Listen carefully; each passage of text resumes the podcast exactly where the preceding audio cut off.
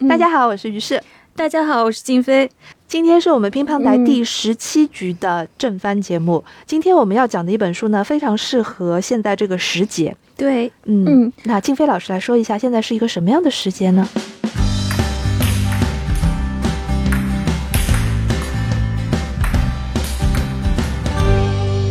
嗯，作为一个在学校工作的我来说啊，现在一方面呢是一个大家的毕业季。啊，还有呢，就是过完这个炎热的暑假了呢，九月份就是一个新的秋季学期要开学了，所以，嗯，我觉得很有意思的一点就是我们会发现电影啊或者是小说呢，它有很多的成长的故事都发生在夏天。过完这最后一个夏天以后，我们就要么就长大成人了。所以今天我们要讲的这个故事呢。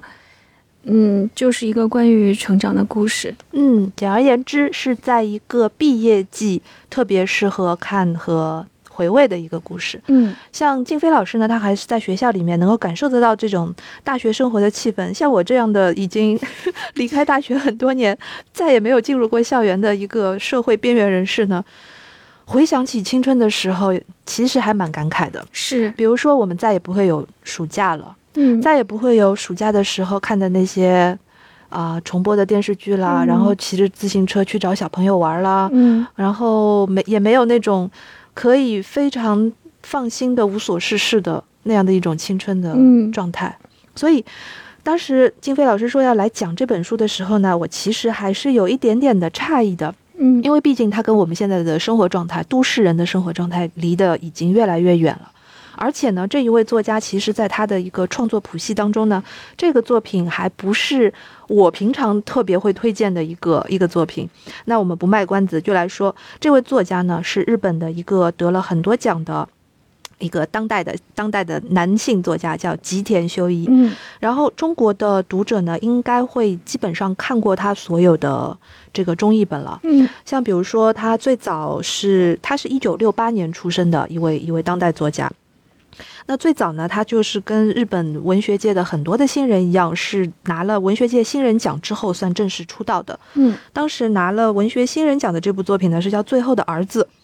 然后之后呢，他就写了一个叫做《同期生活》，这个讲的是住在一个公寓里面的一群年轻人的这个生活。嗯，这个是在二零零二年的时候，我记得《同期生活》呢是也是后来才被翻译成中译本的。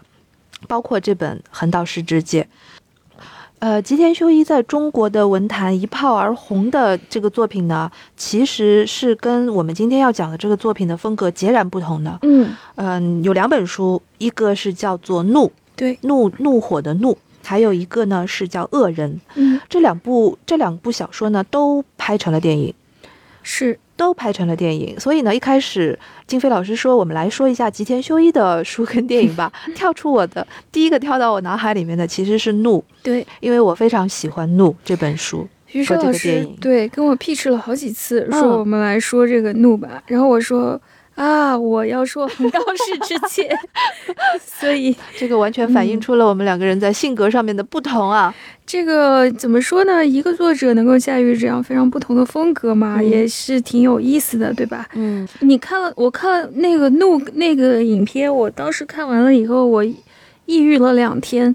就是他确实是给我心理和情绪上面造成了这么这样的一个打击，对他有个很大的冲击力。嗯，但是我们今天要说的这部《横道世之介》几乎就是完全的反面。是的，就是在中文版的这个这个书籍上面，腰封上面，编辑都很花心思的想出了一个宣传语，就是让你爆笑又爆哭的 作品。这是一种情绪病。对，就是这个让你爆笑又爆哭，就是你完全想想想不到，写出怒的那个作家竟然也会写出这样的《横道世之介》这样的一个青春气息的作品。所以，作为一个作家来讲，他能够驾驭这两种不同的风格，我觉得对他自己来讲是个很好的平衡。嗯，那么跟大家介绍一下这位导演吧。好的，嗯，我们刚才说的是作家吉田修一，对。接下来我们要说《横道世之介》这部电影的导演，对，他叫。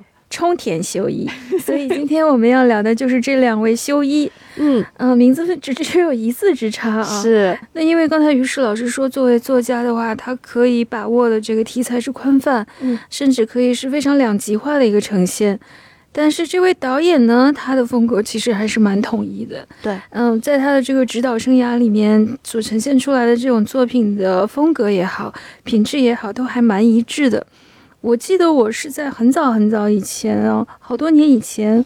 无意之中看了一部影片，叫做《南极料理人》，哦，是那个芥雅人演的。是的，当时我还不认识芥雅人，他那时候还可爱的一个电影，是那个在银行的。呃，我知道半泽直树。对对对对对，千千雅人当时 还没有因为后来拍演这个古美文律师和和这个半泽直树而那么被大家所知道，还没有那么红。他在《南极料理人》里面呢，就演了一个这样子的厨师。然后我当时看了这个电影，我就非常喜欢，因为他，因为他，他，他有一种很很特别的幽默感。嗯，那么在一种非常小的情境之下，在戏剧情境下面去处理那种很微妙的人和人的关系。然后也是在一个很逼仄的环境里面去开发出了很多很有趣的细节，我当时还是挺喜欢的，但是我当时没有太留意这个导演。对，当时我看这个电影的时候是完全是从南极跟料理这两个点去看，完全没有记住哦，原来他是冲田秀一的作品。嗯，一直到又后来又大概在前几年的时候啊，有有有我被推荐了一部影片。这个影片呢，如果光看片名的话，不会是我主动去看的这一类影片，叫做《听说同岛要退步》。嗯，然后我为什么这个？对我为什么要去看呢？因为当时有人说这个是东出昌大演的，所以我就去看了。然后非常有趣，还是不是因为导演本人？不是，并不是那时候没有在意他。但是看完了以后呢，我我我觉得很有趣。这部影片它其实它也是一个蛮现代的电影啊，那个故事。化用了一个那种等待戈多式的戏剧的结构，就是这个童岛这个人物从头到尾都没有出现过，所有的关于童岛的事情全部是通过他身边的人的行为来反映出来的，这就又有就很像我们今天要聊的这一部《横道世之介》了，生活流的充满了生活细节的温馨和幽默的这样的东西。嗯。嗯，对，生活流这三个字用来形容冲田秀一的作品挺准确的。对呀，嗯。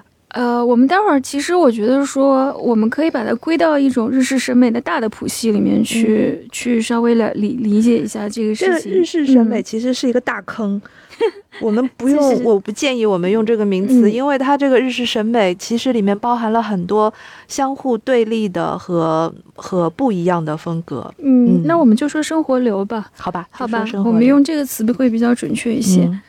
所以一直到什么时候呢？我才是开始真的就是说对这个导演有所关注啊。就是其实看了《横道》之后，嗯，我突然被他的那种影像的，一个是他的娴熟度，第二个他有一些，呃，其实处理的非常有自信，然后又很又很沉稳的这种叙事手法给打动我。而且我在看这个故事的时候，我相信大多数人看完这个故事了以后，都会对他的这个结构是有印象的。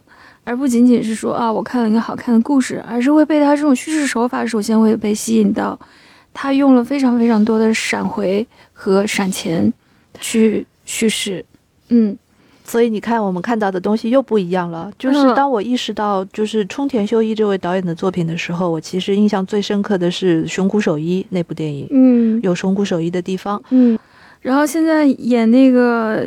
就是演熊谷守一的太太的那位树木希林都已经去世了。是的，嗯，然后冲田修一跟吉田修一这两位创作者呢，他们其实是同一个年代的，嗯，就是是同龄人，所以呢，在冲田导演看到了吉田作家写的这个作品的时候呢，他有很多的代入感，他一下子就读懂了。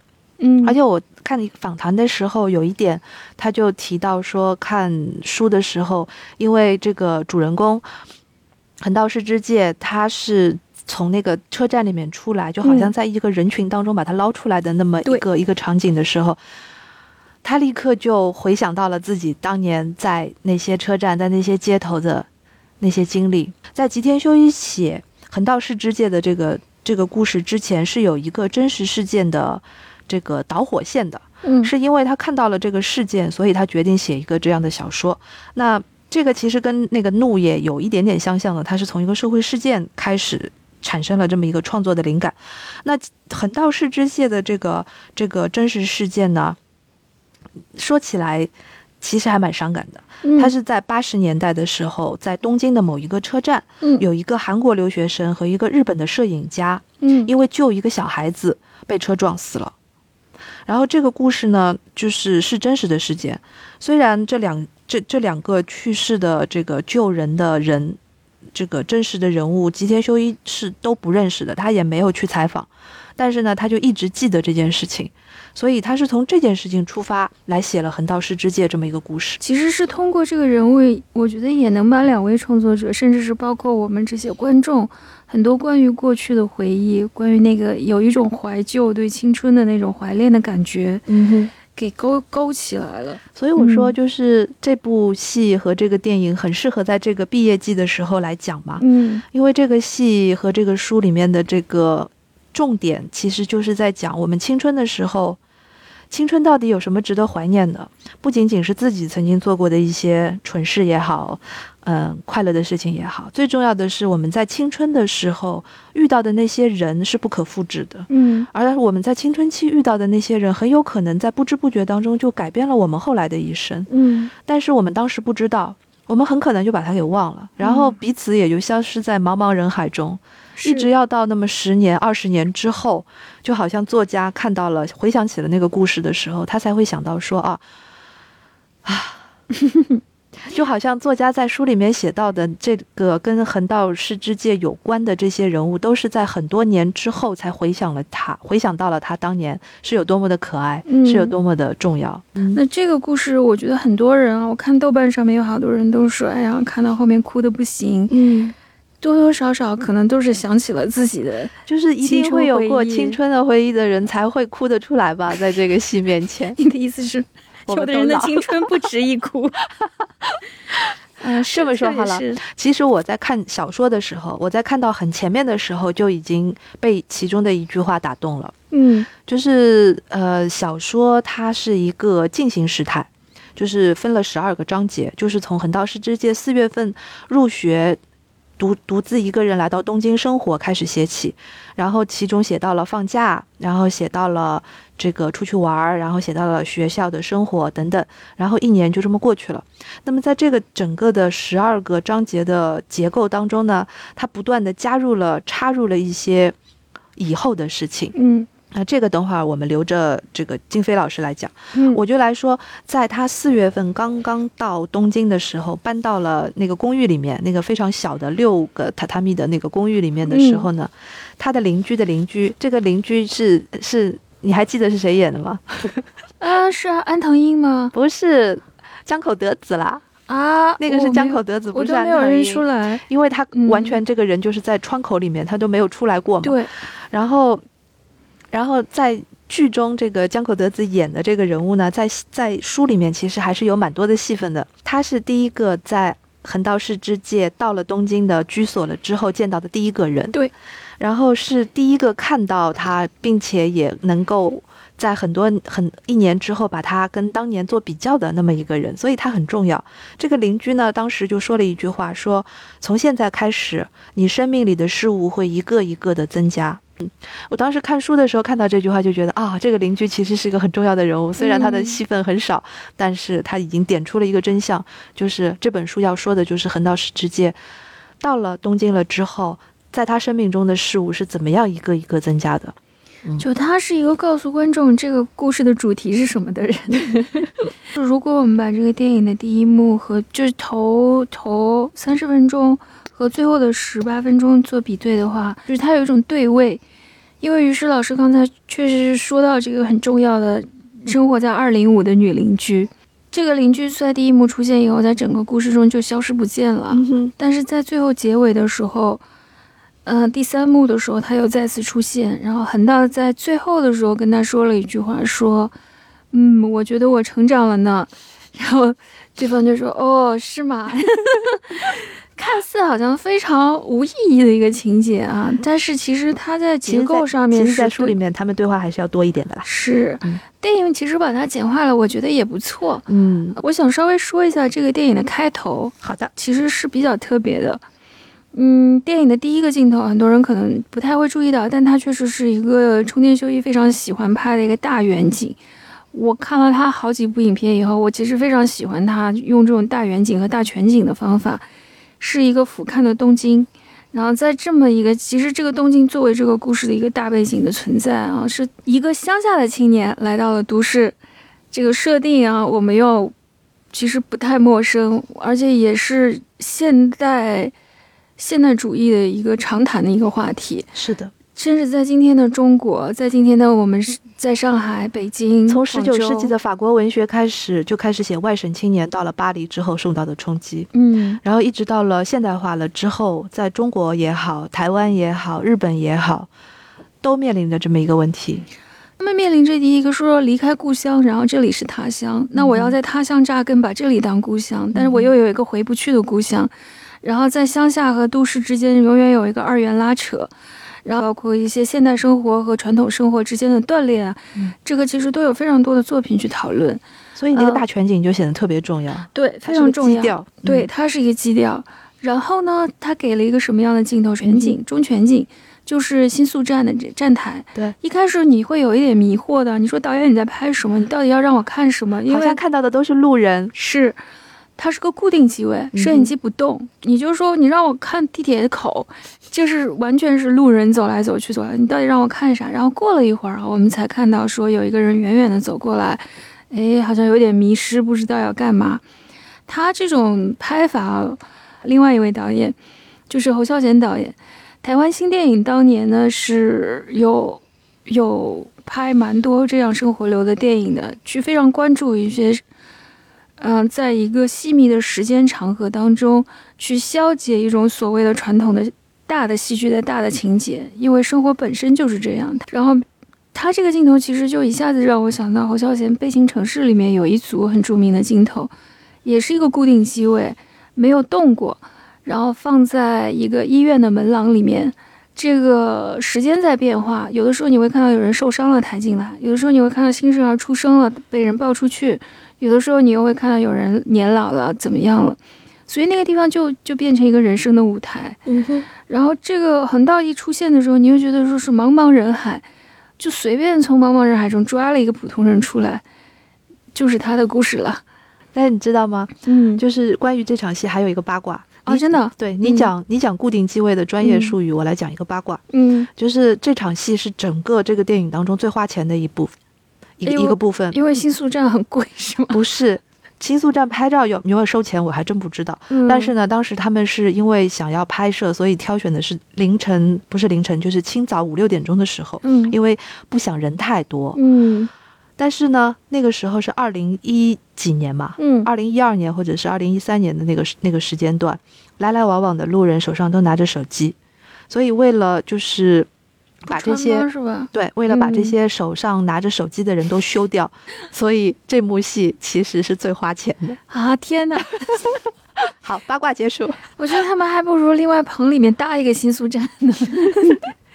好，啊，八原来还有卦说完。原来还有这样，这确实就是拍年代戏的一个问题。嗯哼它这个戏的时间背景设定大概是在八十年代末期，对，呃，日本昭和时代的末几年，昭和时代到八九年就结束了，泡沫经济嗯最厉害的那段时间。是，嗯然后接下来就要崩溃了，就是要往下面走了。我们就是讲说，嗯为什么这个泡沫经济的这个背景很重要呢？就是我们刚才说的那个大背景嘛，嗯就是一个东京的大背景，一个乡下的小孩子到了一个泡沫经济开始爆炸性的发展的一个大都市，它所受到的这个冲击可能是没有泡沫时代的那个时候受到的嗯。冲击的一百倍吧。嗯，它其实映射出来，其实横道有点像个镜子，这也嗯是一种，就像《阿甘正传》。对，但是《阿甘正传》还是做的比较笨拙啊，他必须要借助说，他说这个人智商不够，所以他是这样。但横道就是个正常人，他他也有一点像个镜子一样，映射出那个时代的人的种种的情在态。在书里面呢，就是嗯、呃这个戏当中，电影当中没有出现的一个人物，就是他的奶奶，嗯呃，曾经就他叫欧巴桑，其实应该是外婆，sorry，、嗯这个没有出现的这个外婆呢，对于横道世之介是有一个评论的。这个嗯评论就是你说的刚才的那个镜子的意思。他说这个孩子呢，什么都不想要，没什么野心，嗯挺好的，就傻傻的。是你也可以说他傻，你也可以说他其实就是有一个有一双很干净的眼睛，对的，他看东西他不带价值判断。然后故事开始了，我们就从茫茫人海中随便抓了一个人出来做主角。嗯，这个主角呢，认识了他的二零五的邻居以后，嗯又发现他隔壁住了一个特别奇怪的人，嗯闹钟嗯一天到晚响也不关，人家嗯还是死了还是什么不知道。这个谜团一直要到结尾才会揭晓这。是一个爆笑的谜团，但是嗯非常的重要。然后他其实，在剧情上面能够给我们这种完整感，就是在开始介绍了的出第一幕啊，第一幕出现的人物都是很重要的人物，他不会是闲来之笔闲着写的。是的，然后第三个呢，出现的人物就是他在这个开学典礼上认识了一个同学，这个同学叫仓池，仓池一平同班平。同学，对对，那么其实仓池一平这个人物，在这个故事最后收尾的时候呢，是他是带来新生命的一个角色。嗯嗯，而且很重要，这个角色在书里面有特别的写到，他是东京土生土长的一个孩子，啊，是吧？对他跟这个世之界有着一个本质的区别。嗯，嗯，对你这样一说，我想起来，电影里面第一个好像他开学典礼的时候就说了一个黄色黄色的笑话。他也不是说黄色的笑话，他就说他听那个校长说话都听得困了嘛，然后做了个春梦。啊啊，对对对，反总而言之就是是有点魂不吝的样子。对，这个小朋友他们后来去参加那个桑巴舞社，他一边练习一边跟石之介说：“我我我我在这个学校就是混混的，我将来还是要去读更好的学校啊，什么什么的。”就跟这种无欲无求的乡下孩子还是有点区别。嗯，这里插播一句呢，像横道世之介这样的傻孩子呢，他是怎么选自己的学校的呢？当时他在家乡的时候，跟那个就是，呃，升学考试的那些辅导员，他就说啊，东京有没有一些就是不用费力考就考上去的大学，我就去读那些就好了，佛系，就是这样的一个孩子。嗯佛系了、啊。结果呢，就是说。接下来我们就发现说，他跟仓池呢一起遇到了一个女孩子啊，叫阿九金维。然后他们三个人碰到，反正因为一些 特别搞笑的，对 尴尬的这世界情商太低，这 个情商太低的直男，反而因此而结识了这个小维。那么这三个人物介绍出场完毕呢，他就去听妈妈的话啊，去见了他在东京的一个表哥，青志表哥。这个表哥呢，又是一个爆笑的人物。对，明明你会觉得说这个故事没有在拼命的搞笑啊，这个故事也就好像很平淡，但你就是觉得好好笑啊，长得很像村上春树。嗯，确实就是在创作的时候，两位创作者都不都都都故故意的让这个人物往村上春树的原型走了走了那么一点。我觉得稍微就是对村上可能有点了解的人呢，看到这里会忍不住的就在心内心爆笑，对的，就稍微的有一点调侃了，调侃调侃，嗯确实是尤其是很明显的调青侃。之表哥说到那个绝望那句话的时候，我就觉得大家都会笑崩了。他就坐在窗口，然后阴郁的抽烟，然后说：“世之介，他说你看的都是他人的孤独。”然后他房间里面还烟韵缭绕，放着那种爵士乐。对他刚刚迷上了爵士、嗯爵士乐，然后呢，还有刚刚开始习惯绝望。是，然后小泽就非常崇拜表哥，然后呢，表哥跳舞，他也就起来跟着跳。那么世之介其实在这里说了一句我觉得蛮有深意的话，因为他表哥就说：“世之介啊，你要一直跳舞跳下去啊，呜呜呜。” 再次调侃村上，结果世之介就很愣的回了一句话，他说：“我平时一直都在跳啊，我已经跳很多了。”其实他说的是他加入的那个桑巴舞社，但是我觉得这里面，嗯，也许有另外的一重意思，就是其实，在整个故事当中，凡是小泽和表哥出现的，邀请世之介去做一些，比如说是让世界变得更好呀，我们要加入一些社团呐、我们要去上电视啊，我们要通过媒介来改变世界这些事情呢。之就是我们要进入社会对。对，这种事情呢，世之介基本上是一概拒绝的。而且在后来，他身边的人通过一些闪钱的东西去回忆他的时候呢，就是这两个人是没有的，没有。嗯所以，嗯所以金飞老师注意到了一点是特别的耐人寻味的，因为在这个故事当中，确实横道世之介是基本上对别的人所说的任何事情都是说好的，嗯，都是说 yes 的。嗯嗯，不管是他后来遇到的，他比如说他同学，然后他遇到的交际花，他遇到的爱慕他的女朋友等等等等，这些人叫他去做一些事，哪怕他没有做过，哪怕不不知道怎么做，他都会说 yes。唯独这两个人，对这两个从家乡来的人，对，这里有一个潜台词，就是说我们跟他人在在年轻的时候保持关系的时候，其实是有一个潜意识的一个取向的。是的。而且我觉得，在影片当中的这种所谓潜意识的取向的背后，其实是站着创作者的价值取向的。在在创作者的价值取向背后，是一个整个社会的一个现实取向。就是短短的人生当中要去选择什么，认为什么是有价值的，认为什么是不值得去关注的时候，我觉得他还是说的挺明白的。然后。我们就看到说，世世界在桑巴的集训当中呢，就得知说，哎，仓池已经和小维在开始交往了。嗯，然后不仅交往了，而且两个人还发生了关系，而且很快就怀孕了。是的，这件事情就非常快的把剧情给推进去了。是的，突然之间，电影一点商量都没有，就直接快切掉了。十多年后，十多年后，嗯我们还不知道啊。就作为观众的我们，我们还在努力的消化剧情。对我们只看到说有一个人很生气，去质问一个擦车的小孩儿。对，加油站里面的小孩儿，对黄头发的。然后质问的这个人呢，看起来有点眼熟，但是好像又不是那个人。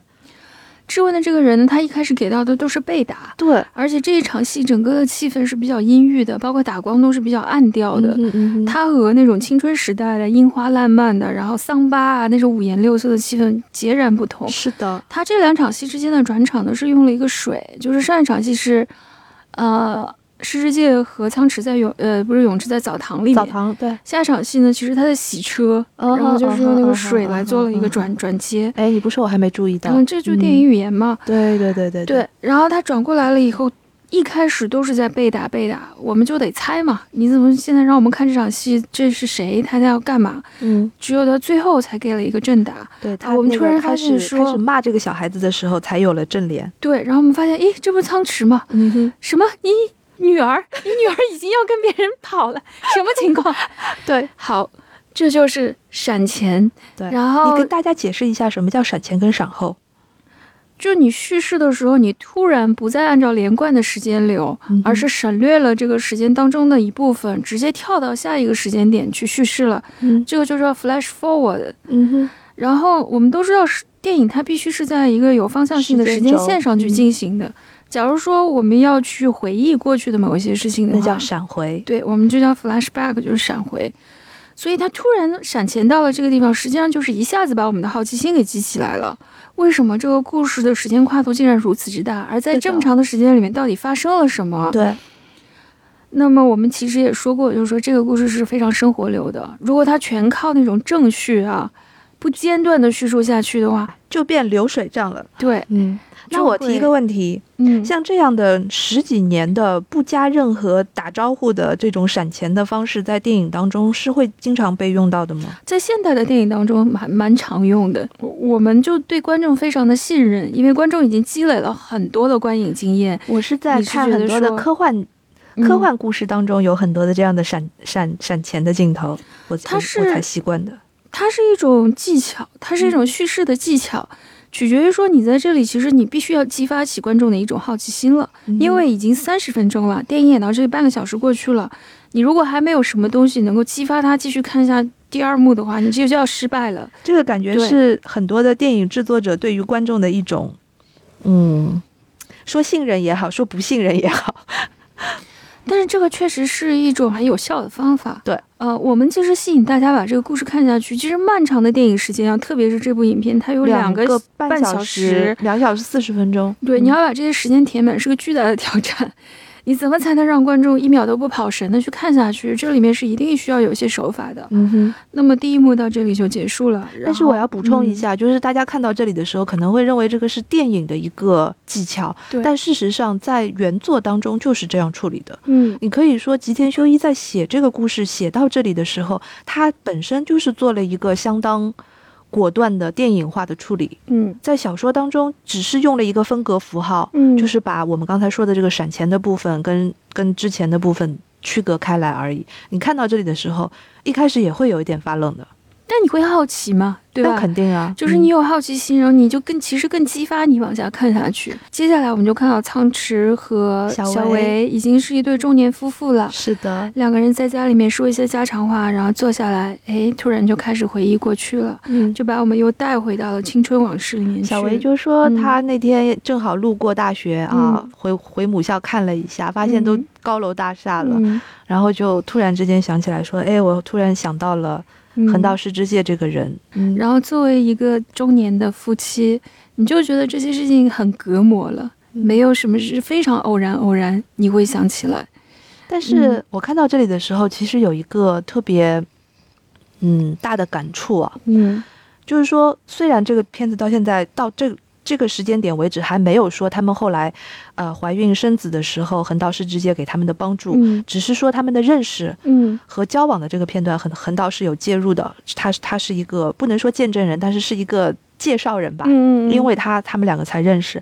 那在一般的人的人人生的人际关系当中，像这样的一个介绍人的一个角色，其实还是蛮重要的。对。但事实上，就是你你在电影当中看到，就好像说隔了十多年就轻描淡写的，而且告诉你说我已经很久没有想起这个人，是这人到底现在干嘛？那你会想啊，对我们人生那么重要的人物，其实就可能那么快的消失了。对，那第一幕在这里就结束了以后呢，我们就开始看这个漫长的故事的中段呃，跟这个小泽在咖啡店约见的时候呢，遇到了一个女孩儿，这个女孩儿呢。根据小泽的说法，其实是一个高级的应招女郎。对，书里就是这么写的。是的，但是横道世界一下就被这个女孩吸引了。这是他以前在他的生活中绝对不会出现的一种形象。他就对她很有好感，因为看上去是一个非常优雅，然后又很成熟、充满了魅惑力的那种成年女性。而且呢，就是在这里你也会感觉到有一个刚才我们说到的那个潜意识的道德观和价值观的取向的问题，就是当这样千春这个女孩子叫千春。当这个千春出现的时候，小泽的态度跟跟横道的态度是截然不同的。是小泽其实虽然还没有很认识他，但是已经把他划归到了那个高级应招女，嗯，交际花那么一个形象当中。是的。然后呢，横道即便听说了。小泽这样介绍，但是在他的眼里，这个女孩子是没有任何的污点的。是的，她只是一个让他好奇的，他从来没有见过的一个女性。是的。然后他那种就是那种眼神，其实也立刻就是被千春这样的一个女性所捕捉到了。他当时还没说让他去干嘛，他就说你电影里面没有，电影里面没有，书里有。是吧？对，书里电影里面就很好笑。电影里面他说：“你过来一下。”然后他就哈留下小泽一个人在原地发呆。他好像还还像一个小孩一样，还在一个探索期。他对什么东西都没有一些价值判断。他就是觉得吸引我，我就去了，就这样。是的。所以，但是接下来呢？我不知道小说是不是也是这样写啊？就是说，他这个跟千春的戏突然被截断了。他在课堂上面发呆，就露出了那种暗恋、单恋的痴汉的表情。还认错了人。他那个时候心里有心事，因为他认识了这样的一个奇，就是奇特的女性了之后，他很想找人诉说，但是他找不到人诉说。这个就是外省青年到了大都市了之后，你遇到了一些人生上面的冲击或者价值观上面的等等一些困惑的时候，你找不到人倾诉。我认为我看到的是这个重点。而且加藤所表现出来的任何你不要碰我，你我不想理你啊，我不想听你说这些，就种种的这种都市人的暗示，在加在在横道世之介的眼睛里都不存在。就这个人有点拎不清，就一点都不识相，然后人家都那么嫌弃你了，你还跟在旁边哔哩吧啦哔哩吧啦的说。但事实上，这个就是横道世之介最后留在别人心目当中的一个最重要的原因。然后电影当中，我就觉得冲田修一特别擅长处理就单一戏剧场景当中的各种细节，比如说。真的是非常细节。他跟拉住加藤了以后，他不是在说我要去吃饭了吗？我跟你一起去。结果下一个镜头，你就看到他一个人吃两份饭，然后就埋头大吃。然后加藤在这边吃一小盒饼干，然后喝了一小杯茶，就高冷的看着他。其实千春那个故事的后半段在闪回给我们听的，而且这个时候因为这样的这样的闪回，对吧？然后加藤的表现。已经足以显示出来加藤是一个什么样性格的人。是的，就很好用这个这个结构。是的，嗯。然后你也会发现说，就是他在无数的单场里面啊，就是就是画面语言里面才在铺垫。千春一开始去跟他的这个金主恩 交恩主 交涉的时候呢，他那个恩主有一个很小的动作，就是他是用一个手帕捂住自己的鼻子，嗯他其实很不耐烦，很有点难以忍受，因为千春一直在抽烟，嗯，他其实是不太喜欢对方抽烟，但他还是说啊，我很爱你，请你，我要跟老婆离婚，跟你在一起。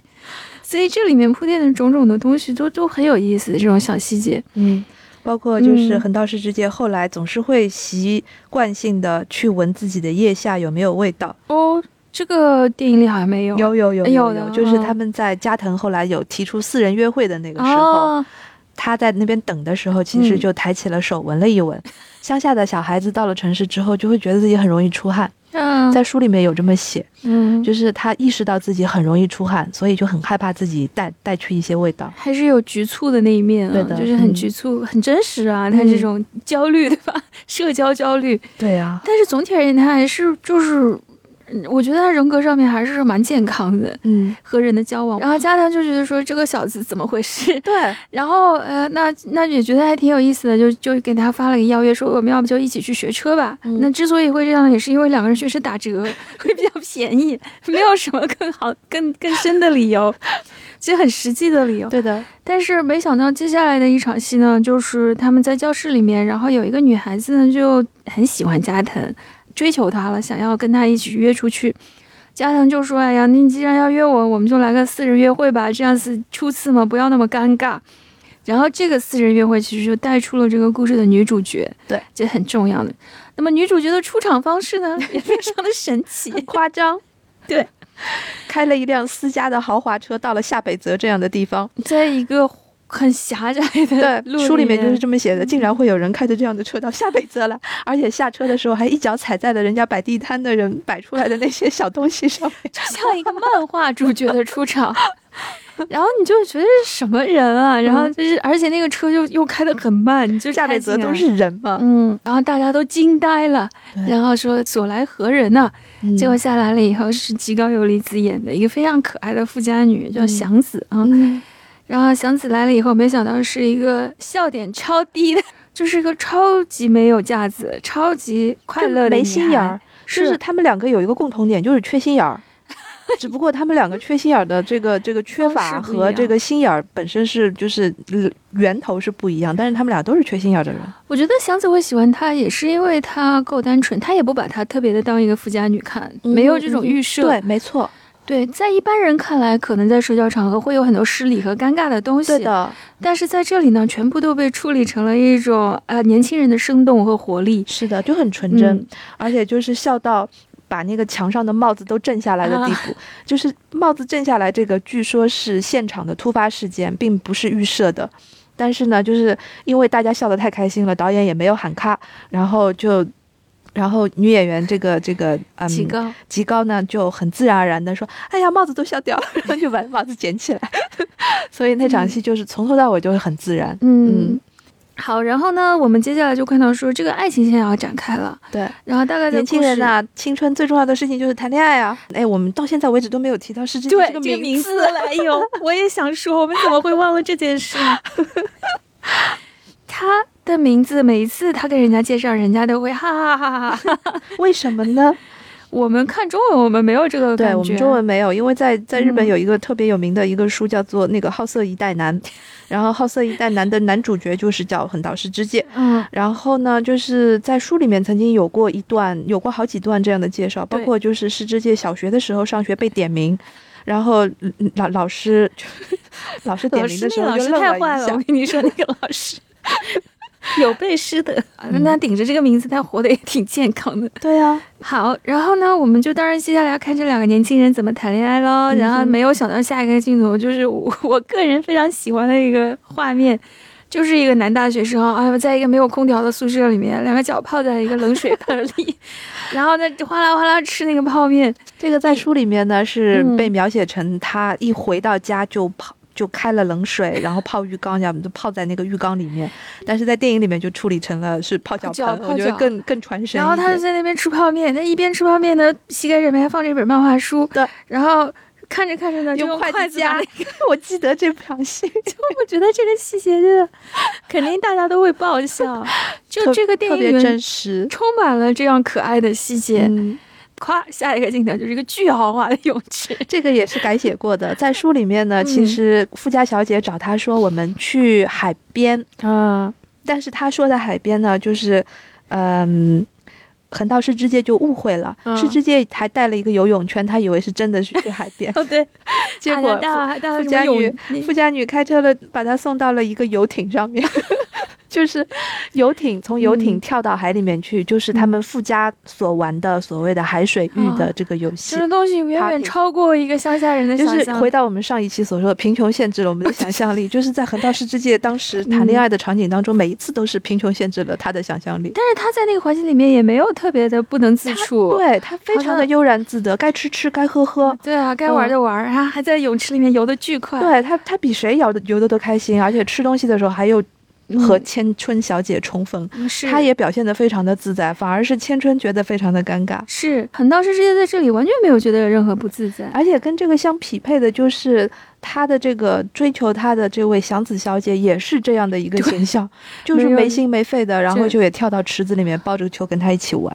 对，所以这两个人一开始这个恋爱线展开的时候，你觉得没有那种男女心动的感觉，你觉得是两个孩孩子，对我也有这种感觉。就是两人，你们读大学了吗？你们这个 行为像初中生一样幼就他们。两个人像在玩家家一样，然后就觉得找到了一个小伙伴，我就很开心跟你一起玩，就是那种感觉。这这这场戏结束日，其实引出了后边后后续的一个情节，就是呃，这个祥子说：“哎呀，这里下次我去你老家玩吧，我已经 请你来我家玩过了，下次该我了。”就是小学生，小朋友放暑假说：“哎，我先去你家玩好不好？嗯、明天你来我家。这是小丸子，对吧？出现在小丸子的心心中的念头，我说啥好呢？然后最后，那么诗诗姐好像有点犹豫啊，他这时候诶什么我要请你去我家吗？那么后面我们就知道，反正这是一个为为后面的情节做出的一个铺垫。然后这场戏结束以后，就是他回老家的前一天嘛，他就蹭住住到加加藤藤家，因为他们家有空调，还吃西瓜。对，在那吃西瓜。在书里面有一段特别嗯好笑的描写，就是加藤总是嫌弃他嘛，说你嗯这个空调也不知道关，别人家的空调不要钱啊，就是像像这种骂法。然后呢，这已经好像很熟了。对，嗯然后呢，就是世之介那个时候又在打工，所以呢，他就一直在想说，我要不要省下一点钱，在我们自己家买一个空调嗯算了。结果呢，就觉得，哎呀，反正再再说再说，反正马上夏天就要过去了。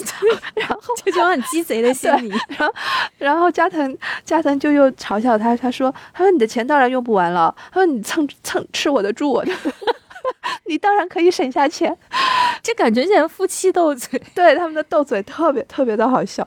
啊、电影当中就还好，就是快快的跳过了，跳过了以后，既然当天发生了一些很重要的事，是和加藤这个人物有关的。嗯拿世着之介是哪只这个一个三角形的瓜，一一直在啃，一直在啃。那个形状的瓜确实不太好啃。然后加加藤就在前面走得很快，匆而且加藤匆地走穿的漂漂亮亮的，对，很整齐啊。嗯然后就走到一个公园里面，你们我们也不知道他们怎么回事儿，然后就跟着进去了。进去了以后，加藤突然在小公园出柜啊，我们都震惊了，观众也震惊了，说什么？其实加藤之前就是在书里面有过一点点的暗示了，嗯但是在电影里面完全没有，对不对？完全没有。然后到了那个时间点的时候，他就你你会感觉到这个加藤为什么在那个时间点要出柜，因为他实在是烦透了这个 世之介捧着一个西瓜，穿了一个拖鞋和短裤跟在他后面，人家本来是要去约会的。对结果旁边跟了这么一个男人，而且就是死活让他回去，他都不肯，对，然后忍无可忍，就觉得说忍无可忍：“我跟你说实话吧。”就是那种感觉。被迫出轨，还有比这更惨的被迫出轨吗？是因为对方太烦人太烦人了。啊、然后一般来说，这种出轨的场面嘛，我们也有很多种设想，对吧？啊，对方是什么？啊，怎么自己这样那样，就心理活动很多。然后这场戏其实也是比较轻描淡写的就过了，这场戏就很横道是直接，对，就是加藤跟他说了之后，他就哦，没有，他第一反应就说：“那你是要跟我表白吗？” 把加藤给气的，说：“滚啦 你不是我那个菜。！”啊，然后他就说：“放心了，说来来来，吃瓜吃瓜。”然后加藤也有点哭笑不得，对的，就是就是很没心没肺的人，嗯，很嫌弃的接过了他硬掰开的那半个瓜，就在那公园吃掉了。这个时候镜头夸又一切，嗯就是第二次闪前。对，这是第二个，但是一共有三个比较重要的对对嗯，闪前。这是第二个。我们现在在说第二个，第三个是关于千春小姐的。我觉得这段闪回嗯是最好的。对，突然我们发现整个故事的气氛又变，也是夜景哦，都市，都市再一次出现了。对然后东京，显然你已经是东京人了，嗯，你是一个在东京已经很熟练的生活的人了。然后住的是高级公寓，住的是高级公寓，在阳台上面已经有了稳定的爱人，两个人喝喝红酒。对，嗯，这一次是在十多年之后的加藤再一次突然想起了这么一个细节，就忍不住笑了起来，嗯。然后跟他现在的爱人说：“哎，我当时好像认识这么一个傻子啊，嗯，他是什么什么样的，而且自己就是不可遏制的就在那边兀自的笑出来，对，所以他的爱人也非常的诧异，说嗯。你从来没有这样说过，你大学里面有这么好玩的人，嗯，然后甚至还有点小妒忌，就是说，嗯，有一点点，对。嗯因为是个男性嘛，对。嗯这段闪前，加藤说出了一句这个戏里面最重要的一句话，对，就是嗯从他这个人物的角度来把横道世界很重要的一个面相给补全了。对的，他说：“我觉得能够认识他是一件非常幸福的事情。嗯，对想想看，世界上有那么多的人都不认识横道世之介，但是我认识他，这就让我觉得我比别人都幸福。电梯其实每一次的闪前，我们会发现都是一次电梯。是的，呃，故事情节接着有一个很早以前的女朋友，老家的女朋友就出现了，叫小英。其实故乡的人，有一些人是永远留在故乡的，然后你们的人生岔道就越分越远了。对的，然后小英这个人物，我觉得是很重要的一个人物，虽然她她代表的是家乡留在家乡的那一部分。然后因为小英的出现呢，就直接导致说祥子有一些举动。她虽然是很傻，但是她毕竟是个女孩儿。而且他确定很喜欢横道世之介，所以在那个场景下面，他立嗯刻就有了一种本能，就是说我要我要去表，我要向我喜欢的人表白，我要不能让他落入他前女友之手。对对对对，这个前女友直接起到了这种催化剂的作用 啊！赶紧，然后当天晚上，两个年轻人就在海滩上面准备要接吻了。嗯，然后这样的一个爱情的故事，突然就被一个突发事件打断了。这个突发事件就是绝对我们都想不到的，是一个船难。然后呢，这个船上面的都是从越南逃出来的一些难民，嗯，然后有一个。形容枯槁的嗯这么一个妈妈，手上怀怀抱着一个婴儿，就朝他们两个人走过来。然后祥子当时就非常努力的就去救了这个妈妈，但是横道当时的反应是是的就是走快走，嗯就是他们两个人在这个突发事件上面的反应，其实导致了他们最后的结局是是不一样的。对就是在那个突发场景当中，怎么讲？这个也是潜意识的一个自然而然的一个表示表表现。横道的就说：“哎呀，我们快走，这边出事了，我们快走。”然后祥子呢，他因为有着一种，他始终有一种富家小姐的那种不管不顾。这个不管不顾当中呢，又又有一种天生的善良，是所以这两个东西放在一起呢，就是他会不顾一切的往前跑。虽然就是有警察在周围，他会往前跑，把那个小孩子接接过来，是他想去救这些人。是，这个东西就真的很冲击人。正好就是这个故事的中间点，然后这几乎就是一个核心的地方，也是最含混的地方，嗯有好几种东西被混杂在一起了。嗯，一个就是说，你可以看到这两个人之间的巨大的不同，一个价值观和生活生存方式的不同，对以及说这件事情对两个人之后人生的巨大影响是。的。其实呢，这个世界里面呢，你能看出来这个地方横道其实是受到影响的。前面我们觉得好像他只是在影响别人，嗯因为大家都是在回忆他嘛，说他的好啊、有趣啊。没错，但这个时候你会看他很明显的受到了冲击。对，当祥子不顾一切的冲上前去把那个小婴儿救下来的时候，你甚至能从他的脸上看到一些惭愧。我觉得这个应该不是我过度解读。这个不是，而且我嗯觉得很多就是在看这个戏的时候。的读者应该都会有这样的感觉，因为大部分嗯的人的选择在这种情况下都是逃跑。是的，当这个故事到了后面，我们得知了他的死法的时候，你没有办法不回想起这一个夜晚对他人生观造成的那样的改写。所以我觉得，就是嗯。你讲到这个的时候，我觉得要重申一下，就是吉田修一他作为一个作家，其实是很敏锐的。是。他因为我们前面说到，他写这个故事是因为有那样的一个真实的事件，是。但是这个真实的事件跟这个小说完全没有任何关系的，是。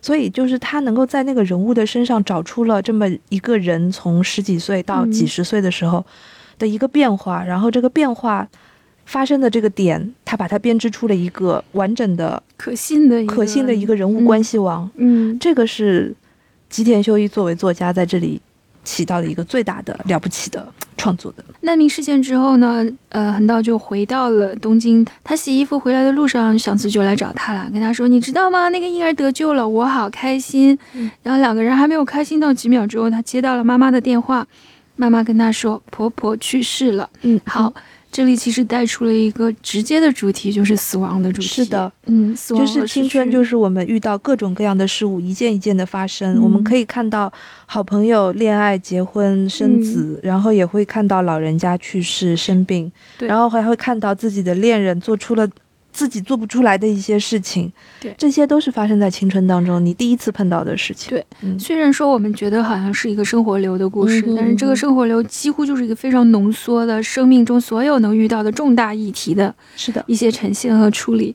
生活流真的就不是说什么琐事的对 哎呀，流水账这三个字好难讲。流水账，然后下一个镜头，它处理的也很简练，又是直接切。对。然后下一个镜头，我们就看到有两个这个参加葬礼的衣服西服挂在上面啊。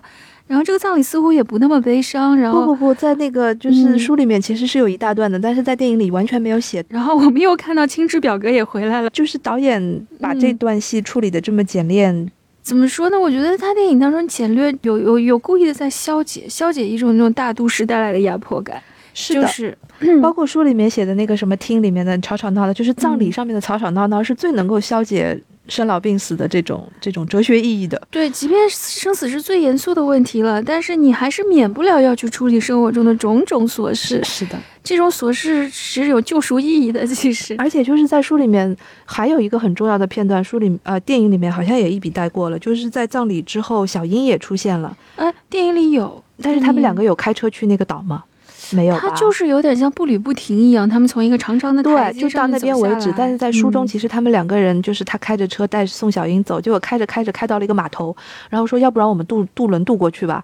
但是小英就说那如果渡过去，我们今天就回不来了，啊那就要在那边住了。他就说那那就先过去吧，到时候再说。然后把车开到了那个没有办法回来的小岛上的时候，两个人就在车里面，然后刚好那天是是横道世之介满十九岁生日，嗯。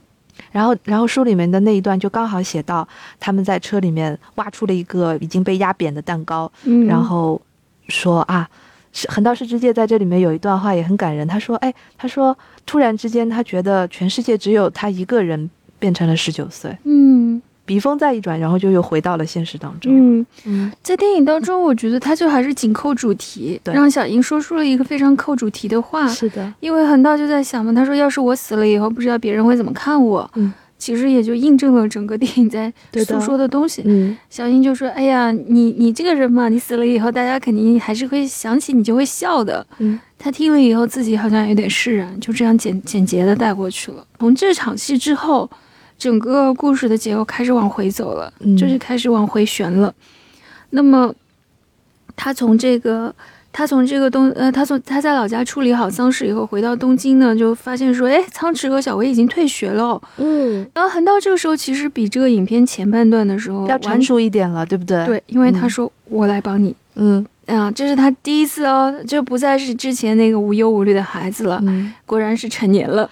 然后呢，嗯电影又用了那个爆笑的那种方式消解了一下。对，然后仓石就说：“嗯、那那我问你借点钱。嗯，” 横道就说：“好呀。嗯然后仓石就愣住了，一般的人不都会说不吗？对然后仓石是在他第一幕第一个认识的同学，然后马上就遇到了千春嘛，下一幕果然又是千春。他就说：“哎呀，千春小姐，你是哪里的人？”没有想到千春也是个小镇青年。对呀、嗯，他大家都是在东北，大家都是来大城市搏生活的。对，只是他是以这种方式。对两个人在这里有一有一段简短的交谈。而且显然他妈妈也不知道。是的，接下来又是千春的闪前，他在念一个段话，一直念不好，然后那个人就说：“嗯，是因为你的东北口音吧？”然后这个东北口音在大都市其实是被嫌弃和被排斥的，但是唯一给予他这种小地方出身承认的人就是很道世之介，对，当年所以他在这里，所以那个时候他才会嗯想到他。结果我们嗯发现说，千春那个时候十多年之后已经成为了一个职业女性，变成了一个广播台的主持人。对，然后他好像似乎已经完全脱离了当初的那个生活，嗯，那么这场戏呢，其实和加藤的那场戏完全可以对应起来看，两个人都已经完全的变成了这个都在大都市的人，在一个所谓豪华的高处。嗯嗯，千春的那个橱窗背景外面就是一个东京塔，对，嗯、然后在这个东京塔的背景之下，我们听到了横道世之介的死讯。就是我们这个故事其实后半程啊，然后我们看到说过了终点以后，后半程我们就在每每给每一个人的命运收尾。我们看到说，其实后半程他就一直主要的在处理的就是世界世之介和祥子的这个爱情关系了。嗯，这个爱情也没有遇到什么阻挠，基本上就是因为其实怎么讲呢，没有必要阻挠这样的这样阶段的，萌芽阶段的爱，对吧？我是这么觉得的。就是 puppy love 嗯，但是你就是哎，好像跟我们惯常理解的那种富家女跟穷小子的故事不太一样吧？嗯你们不是是应该什么我给你两百万离开我女儿 什么之类的？好像剧本不是这样写的呀，怎么回事？那么这个事情，他们两个人的感情深化了以后，你们会发现，嗯，下一个镜头就是过了很多年以后，他的这个初恋女友，其实他才是跟世世界关系最密切的一个人，他放在了最后。嗯，他已经变成了一个这种风尘仆仆的游历世界的人，但他收到了这样的一封信，里面有很多的照片，然后这个照片呢，导演也很坏，只让我们看了一半儿，他就把这个切掉了。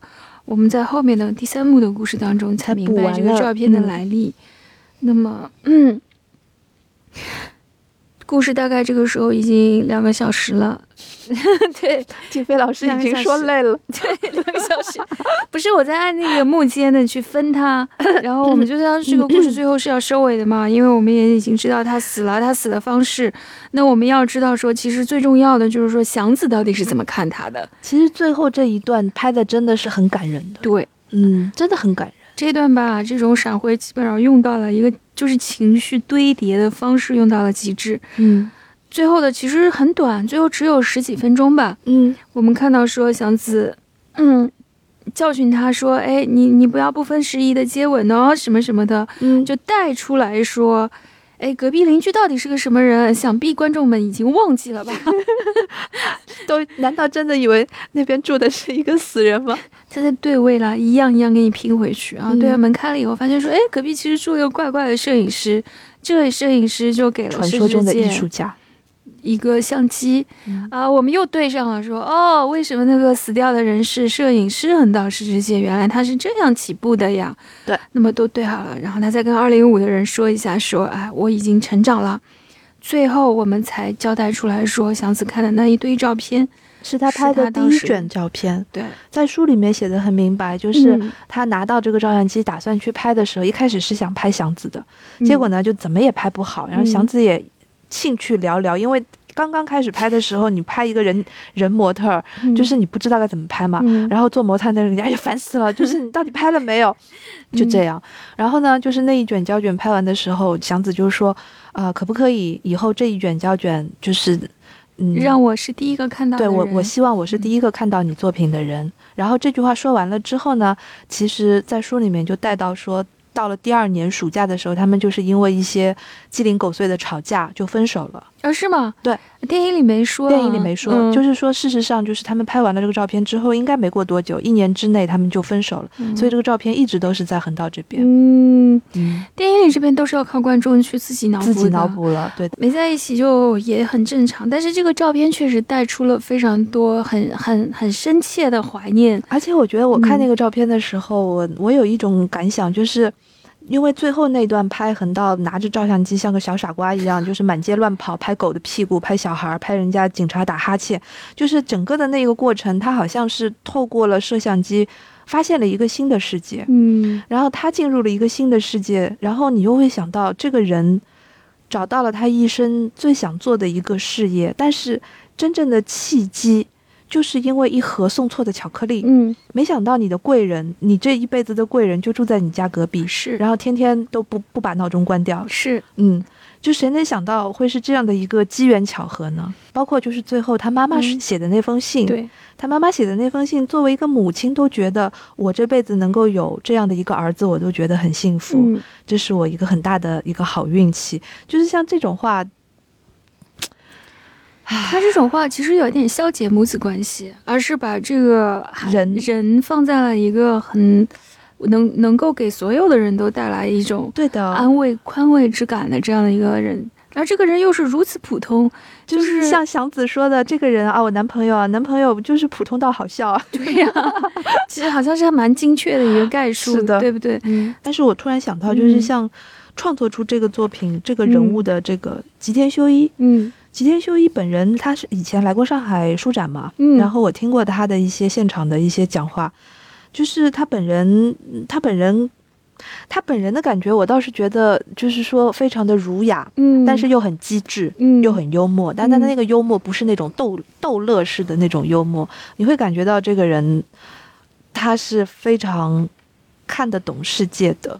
就是有一些作家你会有这种感觉，特别我推荐大家去看这个《怒》，就是他没有把一个暴力事件写成一个暴力脸谱，这个很重要，都有一个大背景。嗯所以这就是为什么一开始你说那个大全景的时候，嗯我觉得有必要就是跟大家来强调一下，这是在一个泡沫经济时代，是这个这个在吉田修一的创作中是在他的一个潜意识里面的，嗯，所以我们读的时候还是要去想一想时代对人的一个改造力。是的，嗯，所以就是当我们是像在说就是日本的这种生活流也好，或者说是日本的小清新、日本的这种这种格调的电影，看起来好像很小，嗯对吧？一般感觉日本的电影就都很小、很很自然、很生活化，但是你要深挖的话，其实背后是有很多的意味在的。对的。好啦，那我们今天其实呃对这个作品本身的聊可能就聊到这儿吧。嗯，然后接下来是我们的推荐环节，好，于是老师了，先来。我先来嘛。我先来的话就讲的非常的简单，我也要推荐一个类似题材但是风格完全不一样的日本的轻小说，它是青山七惠的成名作，叫《一个人的好天气》。嗯。一个人的好天气呢，就嗯嗯听名字就知道，讲的是一个女孩子，讲的是一个女孩子读大学，然后一个人到东京来生活。那这样的故事的背景是不是跟横道世之介很像呢？嗯对吧？但是他们所洋溢出来的那种生活气息和人生感悟却是完全不一样，嗯而且它是一个女孩子的私小说性质的一个独白第一人称的写法，嗯所以呢，相形之下，就是第一人称的这种写法呢。就更加的自然，不像是我们读吉田修一的这个作品的时候，你会感觉到他在塑造这个人物以及塑造人物关系以及结构上面都用了很多的心思。嗯嗯，所以这是两种截然不同的写法，但是题材和他们所针对的这个主题其实是差不多的。嗯嗯，所以我就推荐一个人的好天气。嗯嗯好呀，那我今天推荐的一个电影呢，叫做《三丁目的夕阳》，也是一个名片儿吧。我觉得可能很多人已经看过了，呃，已经看过了。我当时看这个电影，嘿嘿，我为什么要自己暴露自己。不是不是，我就就这一类的电影吧，他他他，我看完了基本上就写不出什么评论来，然后就只能说一些非常水的大白话，比如说这个《横道世界》看完了以后，我写了两个字儿好看，然后 三丁目的夕阳我自己翻了一下豆瓣写了三个字，叫做很好看。真好看，就就这样，那好吧，好吧，扯远了，那我们今天推荐的这个也已经推荐完了，好的，那我们就愉快的开始过暑假吧。好的，嗯，嗯希望大家暑假愉快。嗯嗯，本期节目到此结束，我们下期再见，拜拜。拜拜。